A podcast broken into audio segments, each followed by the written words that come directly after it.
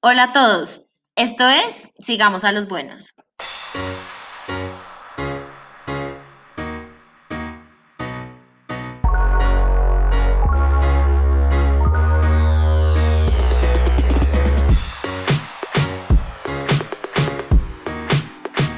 Bueno, profe, y entonces ahora pasemos a, su siguiente, a su siguiente puesto, por lo que tiene tantos puestos y tantas cosas.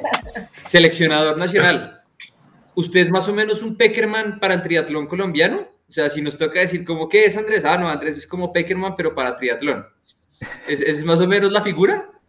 Sí, pero eh, al final yo me veo más como un administrador porque es complicado con el triatlón, no es como el fútbol que los, los reúnen faltando eh, dos semanas y hacen un par de microciclos y, todos están bajo la, eh, el plan de, de Peckerman, sino es más como un administrador de estar diciendo, bueno, los, eh, dando los lineamientos para las clasificaciones, para cómo debería ser el plan de entrenamiento, pero colocándolo como eh, una sugerencia más que como eh, yo lo, de, de, hacerlo yo, de dirigirlo yo, porque no, muchos entrenadores no lo permiten, muchos deportistas no lo permiten, hay mucho celo entre los entrenadores, entonces es complicado eso y me toca ser más como un administrador, eh, porque a mí me encanta ser entrenador, me encanta estar al frente, pero eh, con algunos entrenadores es,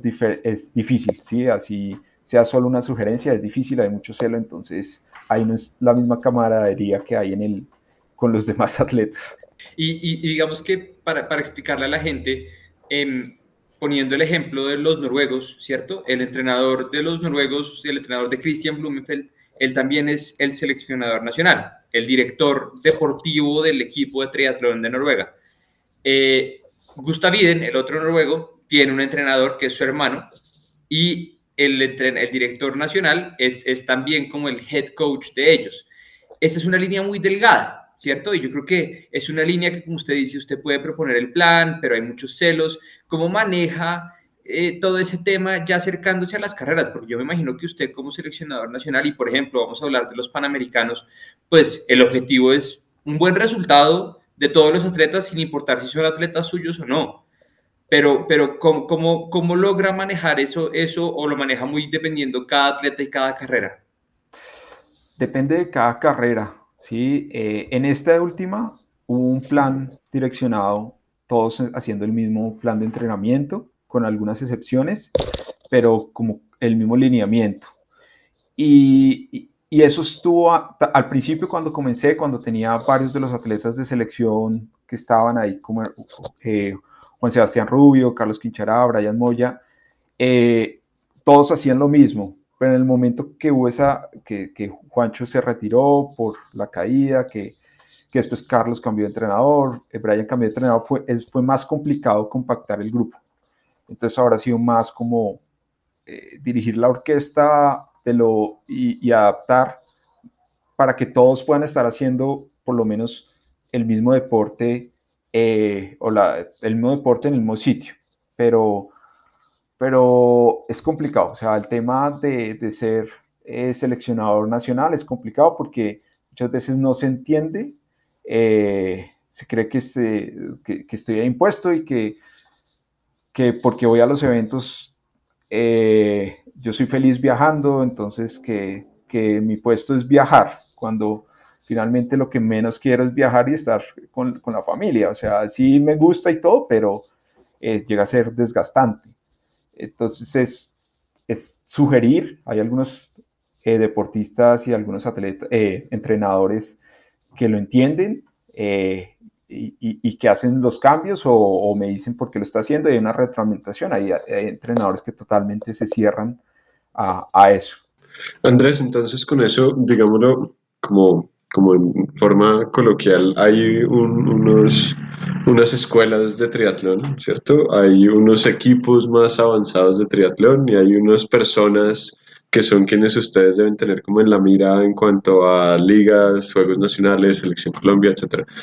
¿Usted puede ser como ese contacto deportivo, técnico entre la federación y los entrenadores? Sí, sí, sí, sí. Sí, eh, están, los entrenadores, que la mayoría son pagos por los institutos de deporte, como el IRD o como la Secretaría de, de Caldas.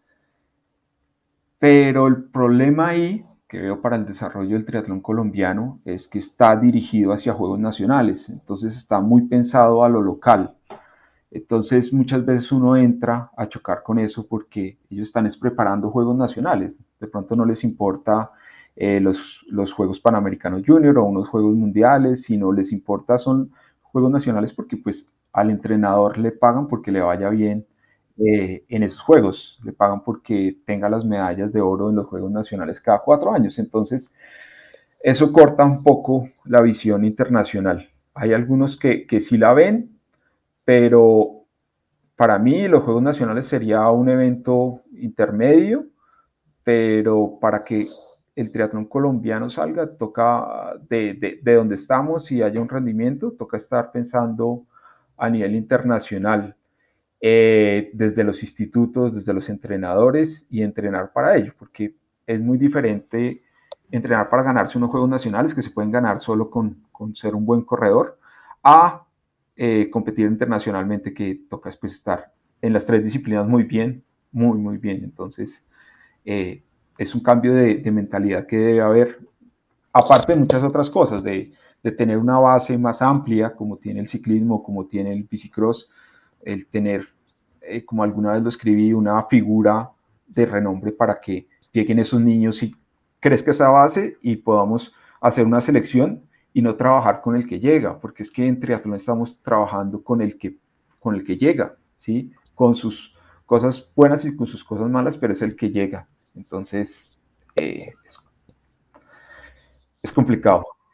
Y, y, nosotros hemos hablado de, de, estos temas largos. Yo me acuerdo que un día le hice una pregunta sobre los corredores de 10K y usted me hizo caer en cuenta y me dijo, mire, pues que el, el, tiempo que están corriendo los gringos que están en el equipo de triatlón de Estados Unidos, eso lo corren los mejores corredores de Colombia y son como cinco los que han logrado esa marca. O sea, eh, no, no, no, es comparable en ese sentido.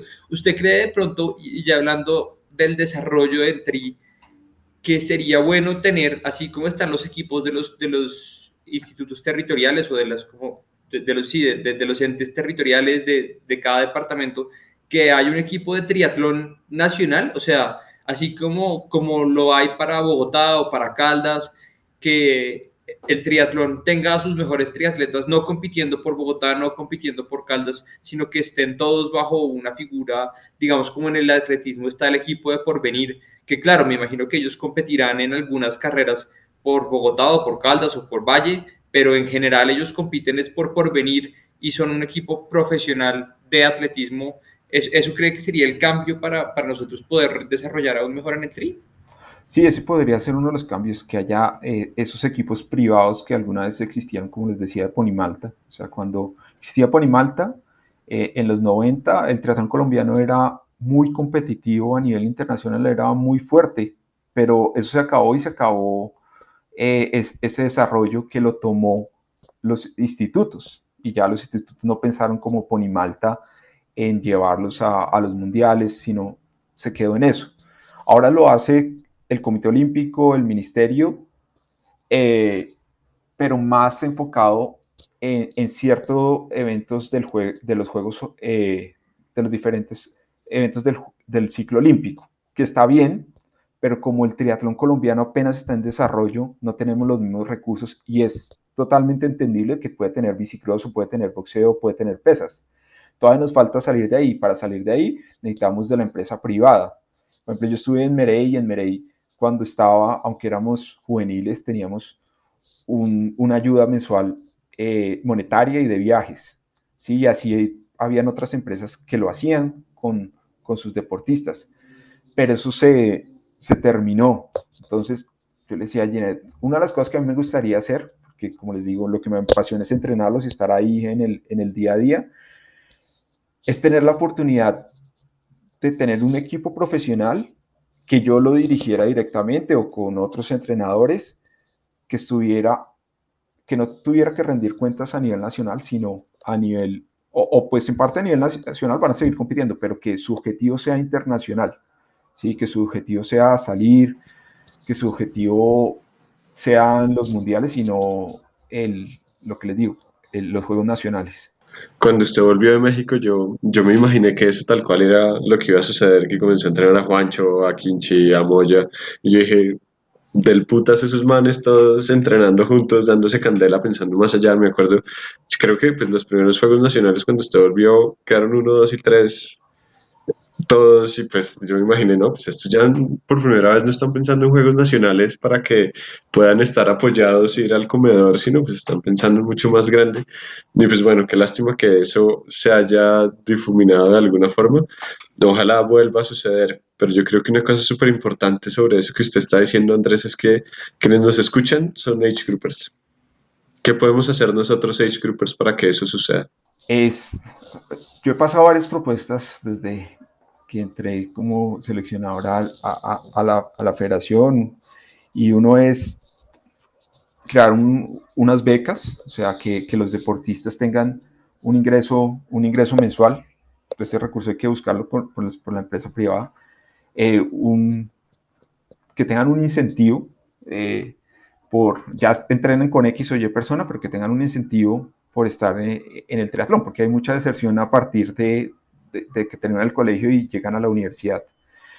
Eh, y ese incentivo también que sea a través de viajes internacionales eh, por, pues por resultados, porque estén estudiando. Hay diferentes ítems que yo he puesto, pero sobre todo es, es, darle la oportunidad de, de competir internacionalmente, eh, porque ahorita está muy centrado en muy pocos, porque como solo son juegos, los diferentes juegos, y entonces a los juegos van dos, tres personas, se está quedando ese apoyo que es muy bueno del Comité Olímpico en unos pocos, pero los que vienen atrás cada vez se rezagan más porque no tienen esa, esa participación internacional. Entonces, mientras que estos dos, tres tienen todo el, apoyo, los otros de atrás no lo tienen.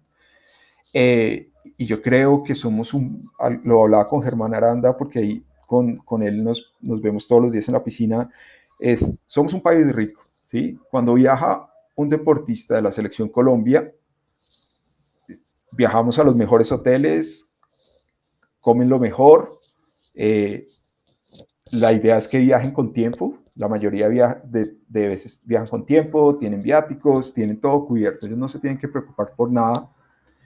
Eh, pero son muy pocos. Entonces toca eh, agrandar esa base de los que están abajo y apoyarlos sin buscar el resultado inmediato, sino que empiecen a competir internacionalmente y a saber lo que es competir internacionalmente.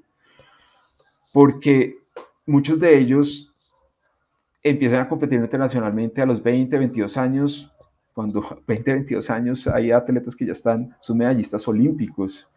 Entonces, si no se les apoya desde pequeños a correr internacionalmente, eh, va a ser muy complicado tener resultados, porque no se ve más allá, se tiene eh, la venda en los ojos de yo soy bueno porque le gané a tal acá en Colombia, pero realmente ese nivel no es bueno, ¿sí? El nivel de Colombia no es bueno. Hay algunos atletas que son buenos, pero el nivel en general en Colombia no es bueno y con esa pandemia nos fuimos aún más de para atrás, ¿sí? Porque afuera se dedicaron a competir entre ellos a, eh, y a entrenar, nosotros nos, nos quedamos, nos quedamos, y lo digo también con, con los atletas que entrenan, nos quedamos. Entonces, eh, yo me acuerdo que cuando, cuando empecé a competir, eh, cada año íbamos al Panamericano como, como junior y teníamos esa evidencia de, de, competir internacionalmente. Eso se perdió, se perdió y solo se apoya a los, a los que van a las elecciones. Que es un poquito de lo que nos hablaba Mafe en su, en su episodio y nos decía que hay un hueco, básicamente que ella siente que, que los que iban a, a, Juegos Olímpicos Juveniles, como fue el caso de ella, era una meta muy grande para esos juniors, ¿cierto? Pero que de ahí a la siguiente meta era un hueco de muchos años en los que no pasaba nada y no había el apoyo y no tenían eh, las oportunidades que ahora pues se dio lo de los Juegos Panamericanos sub-21, que es un escaloncito más eh, a, los que pudo ir Mafe, eh, pero igual, es, volvemos a lo que usted nos está diciendo, fueron cuatro colombianos los que estuvieron en los, en los Panamericanos sub-21, ahí se quedó una gran parte de, de jóvenes que habrían podido estar y, y, seguir en esos pasitos, ¿no? Que, de desarrollo que pueden llegar a servir mucho más adelante. Sí, el curso natural sería, soy campeón nacional, me llevan al, al, centroamericano, al suramericano, me va bien el suramericano, voy al panamericano, pero anualmente, ¿sí? Que, que tengan esa meta de, si me va bien el nacional, voy a ir al centroamericano y es seguro que me va, voy a ir, pero no, no sucede así, no sucede así. Andrés, entonces con eso, y yo lo he sentido desde, desde hace mucho tiempo y con los institutos, y es, es, yo siento que el instituto son como, como un mal necesario, más o menos, entre comillas, porque pues es necesario, hacen muy buenas cosas, a muchísima gente la apoyan y de otra forma no podrían literalmente ni comer ni vivir, hay mucha gente que tiene un techo gracias al instituto, pero es completamente resultadista, ¿sí? Si usted se pinchó ese día, no puede comer un año. Sí. Pues, más o menos, ¿cierto? Sí, sí, Entonces, pues es, es, un problema. Entonces, volviendo a la pregunta de cómo los grupos de edad podemos intervenir, es siendo completamente sin ánimo de lucro y es decir, vea, yo apoyo el programa que tiene Andrés Castillo de Junior independiente del resultado que pueda tener. Me voy a cerrar los ojos y voy a decir de alguna forma, vamos adelante con estos. No me importa si hacen podio, si no hacen podio, pero es de 10 alguien va a comenzar a salir. Más o menos es lo que podríamos hacer. Exacto, exacto, exacto. Por ejemplo, ahorita el atleta que ganó en Juegos Panamericanos Junior es eh, Mesías, eh, digo Mesías, no, yo lo confundo, eh, Hidalgo.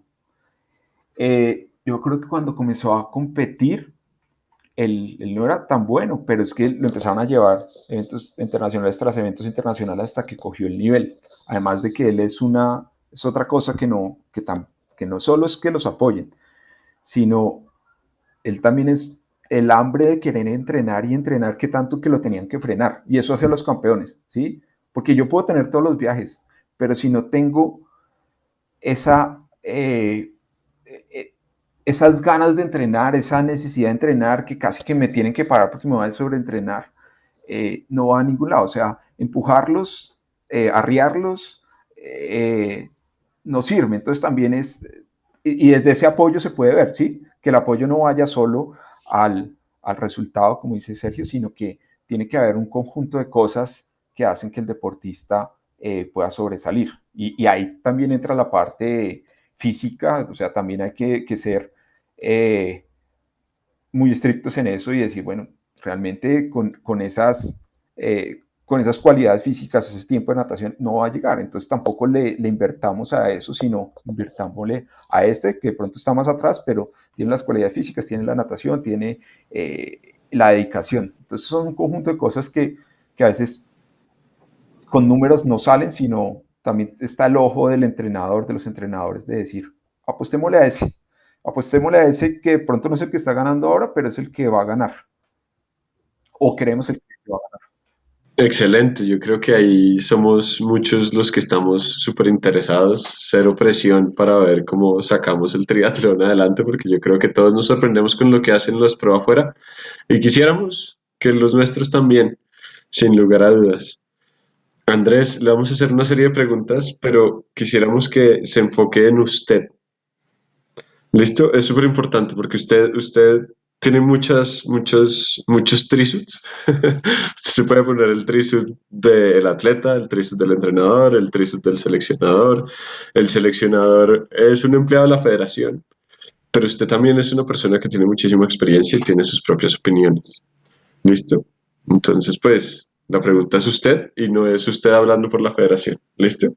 Listo. Entonces, eh, la segunda tercera entrevista que tuvimos fue con Fiorella y Fiorella nos contó que eh, ella había tenido muchos problemas con la federación porque la visión que ella tenía de la federación no fue en lo que se convirtió la federación. Sí, ella quería que la federación tuviera ligas en Arauca, Baupés, Amazonas, y lo que ella sintió fue que la federación se dedicó a hacer fue eventos, ¿cierto? ¿Cómo siente usted que es ese momento hoy de la federación que quisiera que la federación hiciera diferente? Yo lo veo que fue estos cuatro o cinco años que lleva el comité ejecutivo, eh, se avanzó muchísimo en, la, en limpiar la casa. O sea, limpiar la casa es pagar deudas. O sea, sé que les llegaban y ellos no lo dicen, ellos se dan el trabajo, pero no lo dice nadie lo sabe, entonces por eso le caen encima sobre la federal y todo eso, pero es que entraron con déficits con de, de más de 1.200 millones de pesos que tuvieron que, que, entrar a pagar, ¿sí?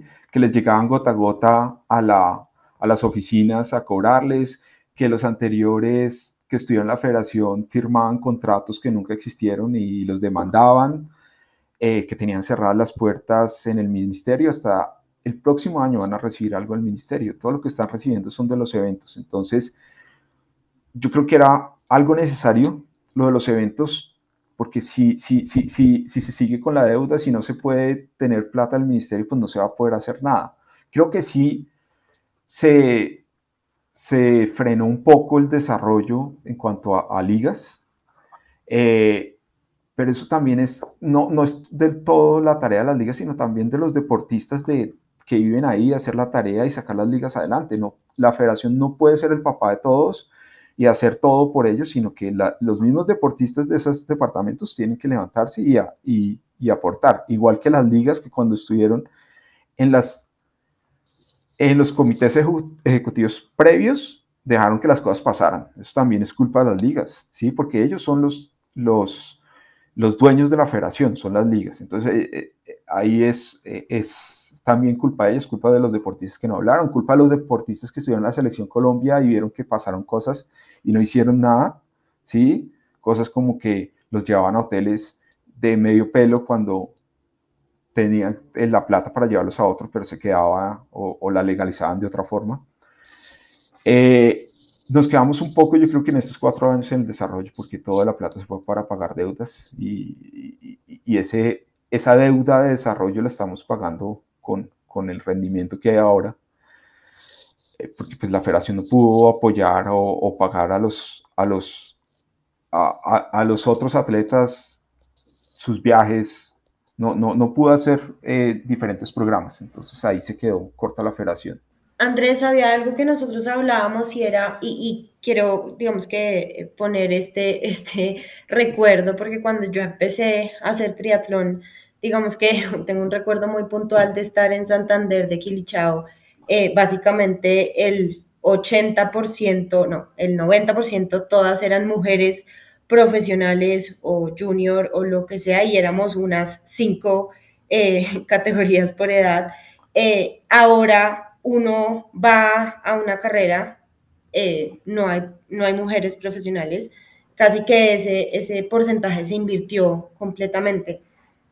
Yo personalmente me he preguntado y es, ¿será que también haya un tema y es una relación entre el, el crecimiento de age groupers, porque hay hoy en Colombia hay un boom de age groupers y digamos que eh, la balanza se fue para el otro lado. ¿Tú crees que igual de ese lado también hay una relación? Es decir, así como Fiorella en, en, el episodio nos decía que básicamente la federación se había dedicado como a hacer eh, eventos que estaban muy enfocados en age groupers y digamos que se habían relegado un poquito todo el tema de los profesionales. ¿Tú crees que hay una relación de como inversamente proporcional de cuando los age groupers crecen, los pros, digamos que van y, y así? No, yo creo que no debería ser una causalidad. Yo creo que es al revés. Es lo que México se desarrolló fue porque empezó a crear eventos y esos eventos le dieron plata a la federación para poderle pagar a los atletas élite que viajaran internacionalmente, porque mucho de la plata que ellos, de los muchos mexicanos que viajan es por plata de la federación y no del, del Comité Olímpico Mexicano. Entonces debería ser al revés. Yo creo que es más tarea, es que, como les digo, la federación no puede ser papá de todos, más tarea de los, de los mismos entrenadores regionales de, de, de, buscar esos atletas, pero es que es complicado porque es más fácil eh, entrenar a, a, varios grupos por edad, me dan más, que entrenar a un élite que no tiene la plata para pagar un entrenador. ¿sí? Entonces, yo creo que es más, es, es, es más del, del, entrenador que se fue hacia la parte del negocio que hacia la parte del rendimiento, porque antes, como tú decías, no habían casi grupos por edad, entonces pues el, el, nicho para trabajar ahí era muy pequeño, ahora es muy grande, entonces pues mejor me voy por ahí. Y créeme que yo a veces le digo a para mí sería muchísimo más fácil entrenar más grupos por edad eh, que seguir con, con, la federación. Pero pues lo que me gusta es el rendimiento y espero que algún momento eh, todo eso de, de, frutos. Andrés, una pregunta. Hay, hay, hay un poquito como... Eh, ¿Cree que también ha faltado buscar y, claro, estamos hablando de que no hay recursos para todo, ¿cierto? O sea, los recursos son muy limitados, yo creo que eso es algo que la gente debe tener muy en mente. Pero ha faltado de pronto hacer un poquito ese, ese reclutamiento de deportes, eh, vamos a hablar natación y atletismo a un nivel un poquito más alto, que no sea simplemente el nadador que está cansado de nadar y que llegó, y, que llegó al triatlón, sino un nadador que está en un, en un nivel muy alto digamos que sacarlo de ese nivel muy alto y, tras, y pasarlo directamente al triatlón, ¿eso se ha hecho o, está, está planeándose hacer o, en verdad es como, miren, no nos desgastemos en eso? No, no se ha hecho y sí se debería hacer, pero es que toca ofrecerles algo, porque para sacar un buen nadador hay que ofrecerle algo. Eh, es muy fácil, dígale que se va a divertir. pueden contratar a Sergio como, como, como la cabeza de reclutamiento de la federación. Entonces ya lo mandan y, que se encargue de eso. ¿Qué dice Sergio? No, no, ¿Otro puesto más? No, no, no, no, no, muchas gracias. Yo quiero mucho la natación y a, a, todos mis amigos entrenadores de natación los aprecio muchísimo. Pero bueno, yo sí me he divertido muchísimo más ahora. Pero bueno, entonces volviendo un poquito al tema, eh, eso, eso, eso, eso es ahí otro, otro espacio donde, donde valdría la pena encontrar gente, ¿no? O sea, si, si estamos hablando de que hay una falta de una masa. Ahorita, una de las estrategias que, que tomamos fue, bueno, yo lo propuse y es, en 2019 pudimos incluir en Juegos Nacionales los sub-19 para que tuvieran como su medalla de oro, que vale lo mismo que la de los mayores, eh, para que los institutos también miraran hacia ellos. ¿Sí? Entonces, que miraran, por ejemplo, María Alejandra Coral, que fue la que ganó, y que miraran a Esteban Tiocha, que, que ganó por el meta, y que los apoyaran, porque que hubiera como ese, ese pasito antes de entrar con los mayores. Y ahorita lo que quisimos hacer es cambiar ese super sprint por acuatlón, a ver si tenemos mayor acogida con los nadadores y, y podemos reclutarlos de esa forma, ¿sí? Que digan, bueno, comienzo por la natación y el, y el atletismo, tengo la natación y el atletismo lo puedo mejorar eh, y que entren a disputar esas medallas. Entonces, como que digan, bueno, y el, si gano con el instituto, eh, voy a recibir lo mismo que podría ganar, eh, recibir Quinchará o, o Lina Raga o Diana Castillo. Entonces, ese fue uno de los cambios que, que hicimos como para buscar que, que lleguen atletas de otros deportes. Usted vivió el crecimiento en México y ya nos habló de México, ¿cierto? Usted pudo ver cómo, cómo el triatlón mexicano explotó porque en verdad uno va a una carrera en México y la pasión con la que viven las carreras allá es impresionante. O uno va a un mundialito, por ejemplo, y de los países que más gente lleva eh, es México.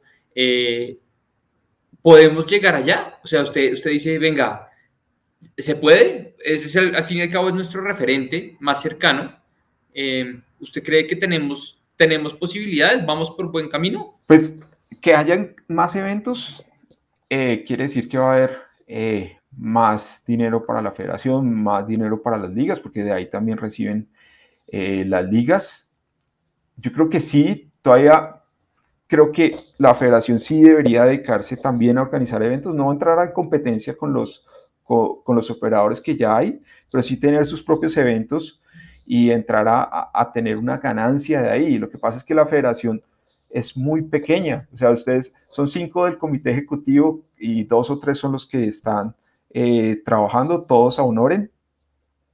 Hay una persona administrativa eh, que ha cambiado durante los años, que ahorita es una estudiante de la Escuela Nacional del Deporte que está tratando de hacer lo que sea, pero que no tiene eh, ese puesto, no estoy diciendo esta persona en general, esa visión de vender el deporte, estamos, estoy yo como entrenador y Freddy que, entró como entrenador de desarrollo y no hay nada más. Si esa es la federación, cuando uno piensa en una federación, debería pensar en la parte de marketing, en la parte, bueno, está, en redes ahorita está Nati, eh, pero, pero debería haber diferentes departamentos para que sea una federación. Y eso se va a conseguir con, con recursos que, que tienen que, que, que, seguir entrando y es por los eventos también. Lo que a mí me gustaría es que la federación pudiera organizar, como les digo, los eventos, la Copa Colombia y, y tener su, su, ganancia de esos eventos y poderla invertir en la misma federación. La otro, otro puesto para Sergio.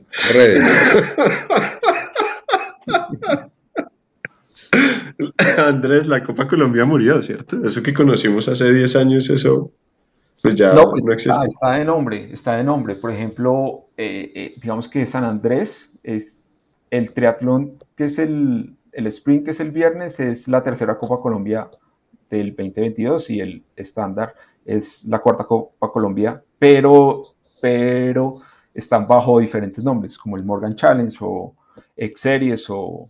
Sí, es, están por, entonces yo creo que sí lo deberían rescatar porque esa, el nombre es llamativo, el, pero, pero lo que falta un departamento hay que venda eso. Claro, Andrés, y entonces usted tocó, Pablo tocó el tema del mundialito. Eh, hablemos un poquito de eso. ¿Usted siente que vale la pena pensar, meterle a la gente en la cabeza que el mundialito sí vale la pena, pero lo que pasa es que creo que como lo están manejando, eh, lo están por debajeando, porque casi que por terminar un evento estoy clasificado, entonces salen muchos, es que estoy clasificado al Mundial del ITU, ¿de qué quedó? De cuarto, ¿cuántos corrieron? Cinco, pero estoy clasificado porque es algo que, que, que, que, se lo dieron una persona e inventó que es cierto porcentaje, entonces para aumentar la participación todo el mundo puede ir. Entonces llegan con cartas de esas a las empresas, mire, es que estoy clasificado al mundialito y allá no entienden, entonces lo patrocinan. Es, es, es traído los cabellos como está sacado la clasificación. Y sale muy bonito en redes, queda bonito en redes. Sale muy bonito en redes y todo eso, pero, y, por ejemplo, una pupila mía me decía, bueno, es que ella clasificó al mundialito y, y yo quiero apoyarla. Yo, no, no, no, un momento, ¿quién es? Bueno, listo, esta persona. ¿Cuántos corrieron? Corrieron cinco, quedó cuarta. Eh, cuando, ¿Por qué no mejor apoyas este atleta junior? Que hay muchísimos más que está tratando de hacer, eh, que de pronto pues no clasificó al mundial, pero puede ir a un panamericano, puede estar eh, en el desarrollo del deporte. Entonces, revisa bien. Yo siempre he estado, y me, las cosas que me dan piedra en triatlón es cuando dicen, bueno, fui quinto a nivel mundial, pero no coloca qué categoría, o uno va y mira y corrieron cinco, entonces fue quinto. Le agradezco a mi entrenador que fui, estuve en top 5, fueron 5. esas cosas a mí me molestan porque no lo colocan en contexto nunca. Y por eso yo trato, por eso siempre cuando me preguntan, ¿ganó Cartagena? Sí, gané Cartagena, pero no eran profesionales. Entonces, sí, ah, yo...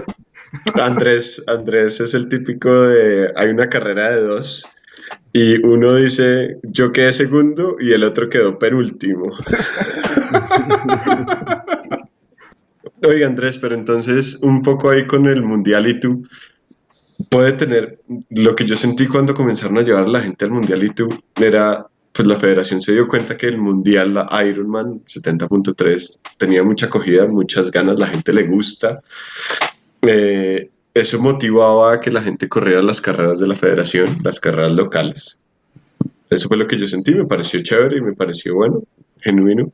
En esa época incluso creo que ni siquiera el mundial, era el mundialito, sino el Grand Final, el, último evento como tal, porque igual usted podía, puede ir a cualquier WTS, pues, pues es el mismo sistema más o menos. La federación podría clasificar a alguien a la primera carrera y bienvenido, ¿cierto? Pero pues me parece chévere que lo enfoquen. Natalia Alvarado me ha contado que quieren hacer como una clasificación, que usted tenga como ciertos puntos, etcétera, etcétera. Pero, ¿por qué razón las carreras son tan diferentes a lo que es el mundialito? Porque el mundialito, por ejemplo, es sin drafting. Bingo. Gracias, Sergio. Gracias. digamos, el, el mundialito, el sprint es con drafting, el estándar es sin drafting para las categorías. Sí, pero por acá por la organización es muy complicado eh, hacer un evento sin drafting para, en San Andrés para mil y pico de personas es, eh, eh, es más por la logística, yo creo que por otra cosa. Pero si existiera, si existiera, qué pena, un campeonato, y, digamos que para poner a la gente en contexto, hay muchos países donde el clasificatorio es el campeonato nacional de tal distancia, ¿cierto? Si existiera esa figura y la gente entrenara para, y, y para que la gente entienda, en Estados Unidos el campeonato nacional de distancia estándar es una carrera extremadamente competitiva en grupos por edad y además es una carrera de 3.000 personas, o sea, no, no, en verdad es una carrera que se llena con la gente que va y, los que van compiten porque en verdad quieren clasificar a un mundialito de distancia estándar sin drafting. Si existiera una figura acá, ¿usted cree que eso cambiaría un poquito, un poquito las cosas? Claro, lo que está ahorita de pronto no funciona y por logística hay que hacerlo así, ¿cierto? No nos vamos a, poner a, decir, es que en Paipa debería haber una carrera sin drafting. No, pues no, no hay forma, ¿sí? el, recorrido no da, pero si existiera esa figura, ¿podría, ¿podría cambiar la situación? ¿De que hubiera un campeonato nacional? Un campeonato nacional en un sitio y, se determina, y, y así como se hace Cartagena sin drafting, se podría hacer un campeonato nacional de distancia estándar sin drafting. De pronto sí funcionaría, eh, porque mucha gente tiene eh, pues su bici de tri, sobre todo, quiere usarla. Eh, tocaría probarlo y, realmente vender, ahí sí no sé cómo, pero vender que, que, es el mundial, que es el campeonato nacional, que va a ser campeón nacional y darle la revela, relevancia, pero no sé, realmente ahí sí no sé cómo, qué tanto se pueda vender. No, pues yo creo que la gente le fascinaría poner en redes que es el campeón nacional. Sí. pues sí, siendo sincero. No, pero pues tendría, tendría, tendría, pues tendría un poco más de sentido, creo yo, ¿no? Sí, además porque yo creo que, no sé, Serge, y, tal vez a eso voy con lo que dice eh, Andrés de que esto se por debajea, y es que la gente tal vez no le gusta quedarse en esa distancia. No sé si es el hecho de la marca o si Cartagena le ha hecho daño a estas carreras de menor distancia, y la gente va y la disputa diferente, tal vez. Porque, ¿cómo hacer que la gente se quede en esa distancia intermedia, por decirlo así, o en esa distancia estándar? Sí, es, es que ya han dejado de existir eventos eh, a nivel internacional, o, existen, pero ya no tienen la misma relevancia que eran sin drafting, que eran de distancia corta o, o, mixta, como el escape de Alcatraz. O sea, cuando yo estaba, el escape de Alcatraz era un evento que iban los mejores. Ahorita van todavía muy buenos élites, pero antes era una cosa loca eh, y así habían otros eventos, pero sí, yo creo que la marca Ironman fue quitando eso y, y, en la mente de muchos dicen entre, entre más largo es mejor, tanto así que han llegado a ser pues distancias súper largas que finalmente, pues sí, es, es, el reto de terminarlas, pero que sean competitivas es otra cosa. Claro, Usain Bolt es un idiota. Sí. Oiga, pero entonces eh, nosotros lo hemos hablado muchas veces, Pablo siempre lo menciona ahí como con fuerza. Usted no hace Ironman, usted hace triatlón y ahí ese es el problema. Sí, la gente se conmueve con el nombre de la marca y es muy difícil usted organizar triatlones que no tengan esa marca y es la que mueve. Nosotros, por ejemplo, hemos tenido un proceso muy largo en, en Girardot en educar a con quienes estamos haciendo los eventos, que no porque nuestro evento no sea la marca, no quiere decir que no lo sea. El G Challenge es un Ironman en, en, en minúsculas, ¿sí? Pero, pero, pero, pues sin duda es un trabajo largo y duro, pero yo sí creo que la gente está. Yo me imagino, y pues a me gusta hacer carreras por fuera, viajar lejos, una al año, lo que sea, pero yo pienso y veo el próximo año y digo, pucha, el dólar ahorita 4 mil, ¿realmente vale la pena irse hasta el culo del mundo a hacer una... Yo no creo que la plata me dé.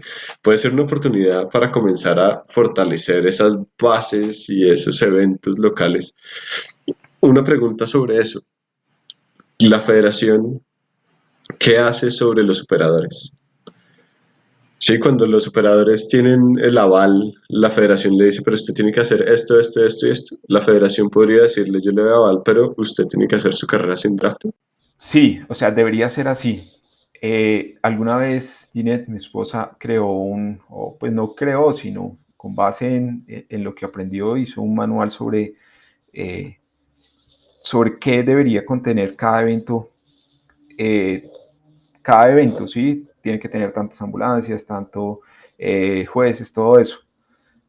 Eh, ese sería el, el la como deberían ser las cosas. O sea, yo le doy el aval si usted cumple con estas cosas, pero la federación no lo está fiscalizando. Sí está dando el aval a los operadores que ya conoce, que, pero eh, le falta ese eh, chequear que todo se esté saliendo bien. Sé que, pues, por ejemplo, las ligas pueden hacer sus eventos sin la necesidad del aval de la, de la federación. Entonces, Bogotá puede hacer el acuatlón en la fecha pues, que haya acordado con la federación y no tiene que, pedir el aval, sino es mi territorio, yo hago mis eventos. ¿sí? Y el que quiera hacer eventos en Bogotá, pues tiene que tener el aval de la federación. Ya cuando son eh, lugares en los que no hay liga, como pasó con Antioquia, entonces puede haber, puede haber un operador que le pida el aval a la federación. O ahorita con, como con Dinamarca. Con Dinamarca no tiene liga, entonces el que quiera hacer evento ahí no tendría que ir a la liga con Dinamarca, sino a la federación a pedir el, aval. Y ya la federación pues sabrá qué, qué, cosas les pide, pero debería ser como para todos los operadores les pido que tengan eh, tantos eh, rack, que tengan tantos eh, puestos de, hidratación, etcétera, etcétera, etcétera, que es como lo hace la ITU. La ITU Ortiga que vino a hacer en los Juegos Panamericanos le pidió a la federación un montón de cosas, desde tapetes hasta jueces, hasta el número de ruedas de repuesto. Ok, eh, Andrés, dos cosas ahí, tres cosas súper rápidas, mentiras. Uno es los grupos por edad, yo creo que no lo sienten, no lo ven, pero cuénteles cuál es la importancia que haya élites en Colombia. yo creo que pues la importancia es que realmente le da la relevancia al triatlón. ¿sí? Eh, y le da como, ahorita pensándolo como eh, a los niños que están comenzando en el deporte, un modelo a seguir, un, eh, un objetivo a donde llegar. Un referente. Un referente. Yo creo que eso es, que hayan referentes locales como, digamos que competir entre nosotros en el barrio está bien, pero si viniera los mejores a competir en el barrio, como compararse con esas personas que están tiempo completo haciéndolo. Oiga, y basado en esa misma eh, que usted está diciendo, ¿quién quiere que vaya al próximo Nariño en junio para medirse allá de frente? Le decía a, Juan que pues me gustaría que estuvieran todos los élites, pero el, problema es que está muy cruzado con Juegos Bolivarianos, porque está 15 días antes de Juegos Bolivarianos y ocho días antes de la Copa Mundo de Huatulco. Entonces, si eso no fuera así, pues me gustaría que estuviera eh, Huete, Quinchará, Moya, que estuvieran eh, Eduardo, Alejandro, Guzmán, y en las mujeres, pues que estuviera Diana Castillo, que estuviera Lina, pero está, está cruzado, o sea, está complicado, aunque yo abogué por ello, pero está complicado por, por eso mismo, porque eh, está en el inicio de la clasificación olímpica y está eh, muy cerca de Juegos Bolivarianos. Bueno, pero tenemos, nuestra misión es intentar motivarlos para que les funcione y que el seleccionador nacional diga que sí. Andrés, ¿cuántos años soñó con ir a Kona? Muchos, o sea, desde que les digo, desde chiquito yo lo que veía era, era Hawái y me lo veía todos los años. Cuando lo no sé en qué año comenzaron a, transmitirlo eh, eh, en directo que se podía ver en, en Colombia, eh, pero pues yo lo seguía, me seguía las, las 8 o 10 horas ahí pegado viendo, me acuerdo mucho pues de cuando ganó McCormack, cuando ganó, pues cuando ganó Crowley, cuando ganaron todos ellos y, y yo me imaginaba pues corriendo contra ellos o contra los que estuvieran en ese momento y sobre todo hacía cuentas de la natación que decía yo puedo salir ahí en la punta, yo puedo robar cámara. Y este año, y, este año va, a tener la oportunidad de salir ahí en la punta, por primera vez va a haber una salida, pues ya ha habido una salida de age groupers, pero este año es hombres profesionales, hombres age group después porque las mujeres compiten en otro día. que, que se imagina de Kona? Hoy acá sentado faltan varios meses. Eh, a, dónde va la cabeza en algunas de esas sesiones que está haciendo ahorita eh, cuando piensa en Kona. Yo lo escribí en, el blog y yo creo que yo, yo, no vi, o sea, después de que me retiré, no, no, no he vuelto a ver Kona en directo. Y, y, casi que no me he visto los, los resúmenes de, de, la hora y todo eso. No, no me los he visto por ese mismo guayao. Yo me imagino pues aterrizando con la familia allá, llegando a ver ese, la, ahí en el Pier, eh, verlo por primera vez en, en vivo Mm, pues me emociona mucho y, me imagino ese, ese primer, ese momento de estar flotando en el agua antes de la salida, el que ya todo está hecho, pero falta hacerlo. ese momento de incertidumbre, pues son las cosas que se me vienen también, pues correr eh, eh, por Ali Drive y eh, eso se me viene a la mente ya en la parte competitiva.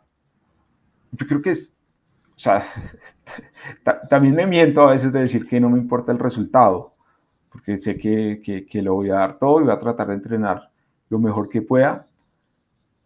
Pero yo creo que ya cuando cruce la meta y cuando pase todo, como que va a ser un, ya una tarea que tenía pendiente. Eh, y no, no, eso, es lo que me imagino, es lo que me imagino y yo creo que pues si me, si me va bien, yo no sé cuántos años voy a seguir haciendo esto como organizado, pero puede ser una de las últimas carreras que, que, corra de forma con un plan, ¿sí? Porque luego, y, lo veo en el, en, en, el día a día, es que mis hijas me van a demandar mucho y yo quiero darles todo lo que pueda, igual a, a los deportistas, y esto de todas formas quita mucho tiempo, entonces eh, yo creo que el final va a ser, puede ser ese, ojalá sea con, pues me lo sueño con un podium, que es complicado, pero sé que lo, lo puedo lograr. ¿Qué nota, ah, Eso le iba a preguntar a Andrés un poco, no sé si, si, esa, si, esa, respuesta me la pueda dar hoy, pero a veces cuando estábamos en las carreras de Nariño usted decía que tenía que bajarse hacer el desayuno para ir haciendo matripuntos. ¿Cuántos matripuntos acumulados tiene de aquí en adelante? ¿Acumulados o qué debo? ¿Ya se los gastó?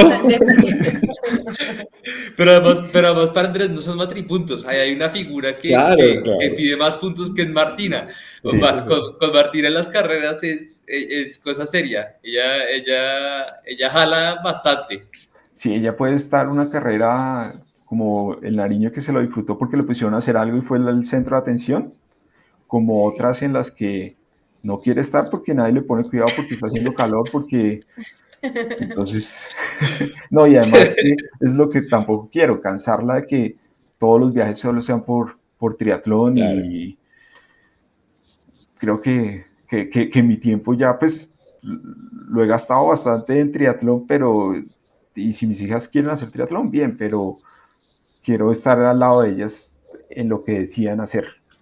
Yo me quedé, me quedó sonando algo que dijiste creo que al inicio de la charla y es que has tenido como muchos retornos. Claro, llevas haciendo muchos años haciendo triatlón, pues desde diferentes frentes.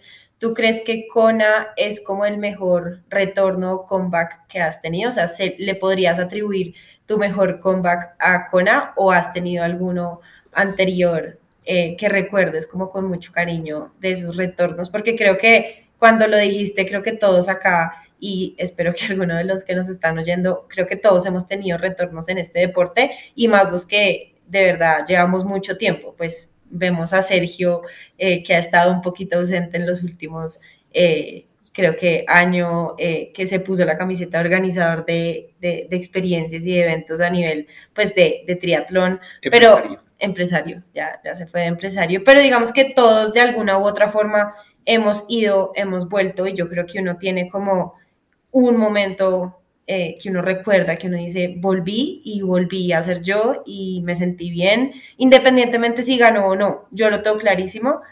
¿Para ti este es? Sí, yo creo que sí, porque eh, pues siempre ha sido el amor de mi vida el triatlón y, y, no podía terminar así, o sea, no podía terminar bueno, Gine también, ¿no? no, podía terminar. Martina. Sí, no podía terminar de, de esa forma. O sea, yo, yo sentía que, que, sabes, que, que el último triatlón que me retiré no podía terminar de esa forma. Sí. Yo tengo una pregunta, Andrés, y es, ¿qué le ha dicho la federación? ¿Está contenta, estresada, preocupada con estos resultados del Andrés Castillo atleta?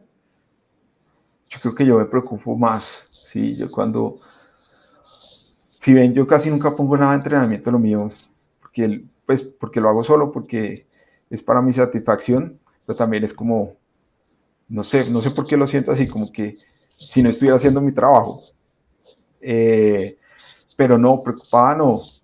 Yo de las cosas que trato de hacer es que mi entrenamiento es mi entrenamiento y es en mi espacio y el, espacio de los deportistas es su espacio. ¿sí? Los acompaño en algunos entrenamientos y me les pego en algunos fondos, pero trato de independizarlo y no, no, entrenar, no, hacer mi entrenamiento con ellos. Eh, pero es porque quiero estar al 100% con ellos y ver qué están haciendo, no, no estar pendiente de mi entrenamiento. Pero no, pues lo que he sentido es que la federación está, está contenta. Eh, siempre los del comité ejecutivo me han felicitado, me han apoyado, nunca me han dicho por qué está haciendo esto, igual en el comité olímpico tampoco. Creo que desde que uno cumpla, pues es, eh, lo puede hacer, pero lo que les digo, no, no, no, no termina todavía de, yo todavía no termino de, de,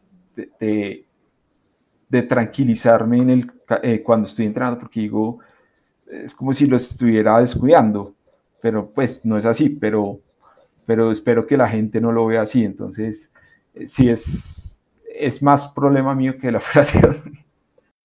No, pero yo creo que ahí más bien lo, que tendría que hacer la federación es usarlo usted como mercadeo, pues pues sí, 100%, pues es el, el, el, la más linda ahorita del triatlón es usted, pues úsenlo, es su jefe.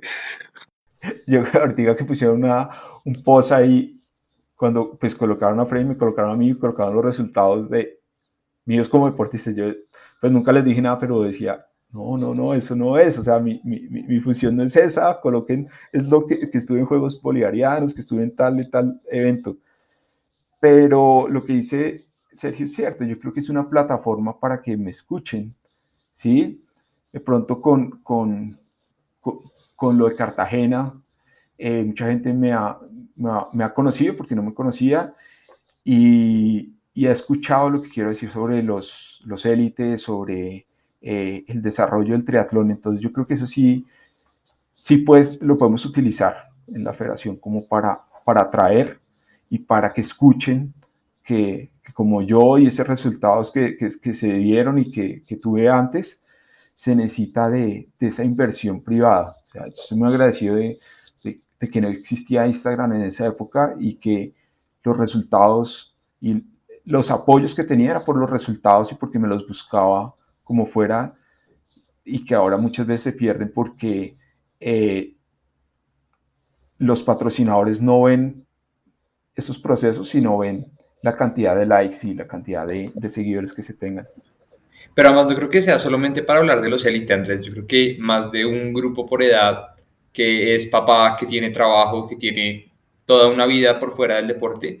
Creo que esas palabras que usted dio sobre, sobre la flexibilidad, sobre el aceptar el hoy como es hoy, eh, y, no solo grupos por edad, creo que aplica para cualquier persona que esté haciendo el deporte. Es muy válido y yo creo que esas son las palabras que, que, que queremos que la gente, con las que la gente se quede, ¿sí? Pues claro, estamos hablando de los temas técnicos ya del triatlón y de lo que debería cambiar de una manera técnica en el triatlón en Colombia, pero creo que va mucho más allá y trasciende el triatlón y trasciende, creo que cualquier actividad que, que, hagamos en, nuestra vida como adultos y es, venga, seamos flexibles, aceptemos el hoy como es hoy, eh, saquemos lo mejor de nosotros hoy, eh, porque yo creo que eso es muy valioso y es un mensaje que, esperamos y esperamos que este podcast se riegue para, para eso y para que lo conozcan, pero sobre todo para que la gente se quede con ese mensaje.